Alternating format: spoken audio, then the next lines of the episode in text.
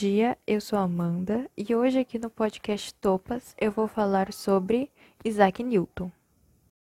Isaac Newton foi um físico, astrônomo e matemático inglês. Nasceu em 1643 e morreu em 1727. Isaac Newton ficou famoso pela lei da gravitação universal, Porém, ele teve outros trabalhos, como as leis do movimento. Ele descreveu os fenômenos ópticos, cor dos corpos, natureza da luz e decomposição da luz.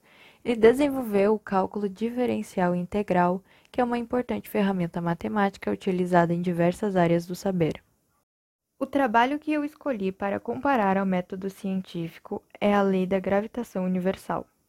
O primeiro passo para o método científico é a problematização, ou seja, a definição do problema ou tema que devem ser investigados. Muitas pessoas acreditam que Newton percebeu a gravidade vendo uma maçã cair, o que não é verdade. Mas então, como Newton poderia perceber isso, sendo que não existe nada visível que puxe os corpos para a Terra? Sob o ponto de vista histórico e levando em conta tudo o que já se foi pesquisado sobre Newton, Sabemos que ele não pensou que a Terra atraísse diretamente os corpos pesados. Ele procurou entender a gravidade, mas sem utilizar a ideia de uma força que agisse diretamente entre a Terra e os objetos. O segundo passo são as hipóteses, ou seja, o levantamento de informações sobre o fenômeno.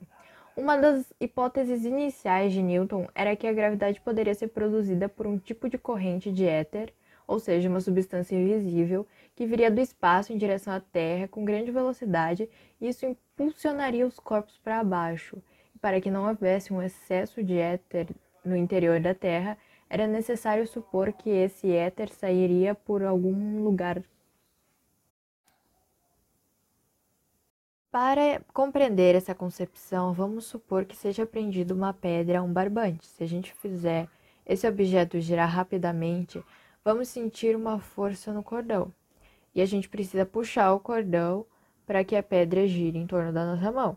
Se a gente parar de fazer isso, a pedra deixará de ter um movimento circular em torno da nossa mão e se afastará, movendo-se inicialmente na direção tangencial. Foi essa a ideia que Newton aplicou à Lua, que é como a pedra. Se nada agisse sobre ela, ela se moveria em linha reta mas tem alguma coisa que desvia da sua trajetória e a mantém presa na terra. Essa coisa pode ser uma, a mesma coisa que faz com que as maçãs caiam. O que Newton queria verificar em seus cálculos era se o movimento da Lua poderia ser explicado pela gravidade terrestre, supondo que na altura em que a Lua se encontra, essa gravidade é muito mais fraca.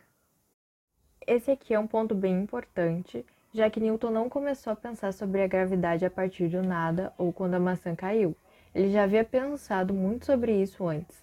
Assim, o episódio da maçã seria o momento em que muitas coisas que ele já havia estudado e pensado acabaram produzindo um resultado novo, mas as suas ideias não vieram da maçã e sim de um trabalho prévio que ele havia realizado.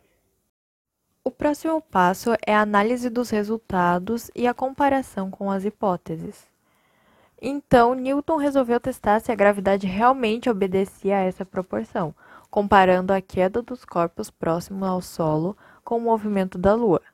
O modo pelo qual ele fez essa comparação é bastante indireto e difícil de explicar.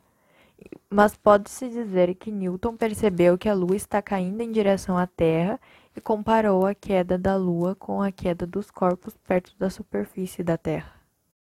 Essa frase ela parece bem absurda, já que a gente sabe que a Lua não está caindo e sim que ela se move em torno da Terra a uma distância que não varia muito.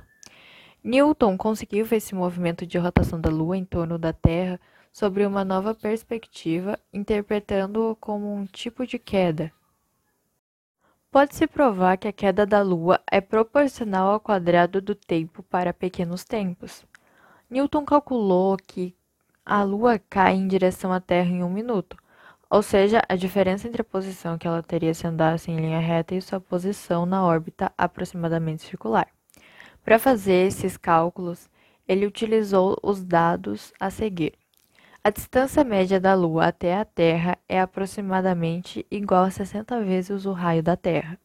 A circunferência da Terra era igual a 123.249.600 pés de Paris, e o período de uma revolução da Lua em torno da Terra com relação às estrelas fixas seria de 27 dias, 7 horas e 43 minutos. Isso não é apenas uma analogia qualitativa, é uma análise correta quantitativa, desde que se considerem pequenos deslocamentos. Se o resultado das análises estiverem de acordo com as hipóteses, o próximo passo é o princípio, teoria ou lei, que é a construção do princípio da teoria ou da lei. Nesse caso, o cálculo apresentado por Newton dá certo, porém existe um manuscrito que se considera ser aproximadamente dessa época, no qual a conta de Newton não dá certo, porque o método utilizado é diferente, mas deveria levar a resultados equivalentes. No entanto, um dos dados utilizados por Newton era diferente. Ele avaliou o tamanho da Terra utilizando uma medida que tirou do livro de Galileu, onde diz que o raio da Terra teria 3.500 milhas, com cada milha correspondendo a 5.000 pés. Newton ficou frustrado com isso ao ver que o cálculo não concordava com as expectativas e somente depois de um tempo e utilizando um valor melhor do tamanho da Terra, os resultados foram satisfatórios. E foi no ano de 1687 que a teoria de Isaac Newton virou a lei da gravitação universal. E esse foi o meu trabalho. Obrigada pela sua atenção e tchau!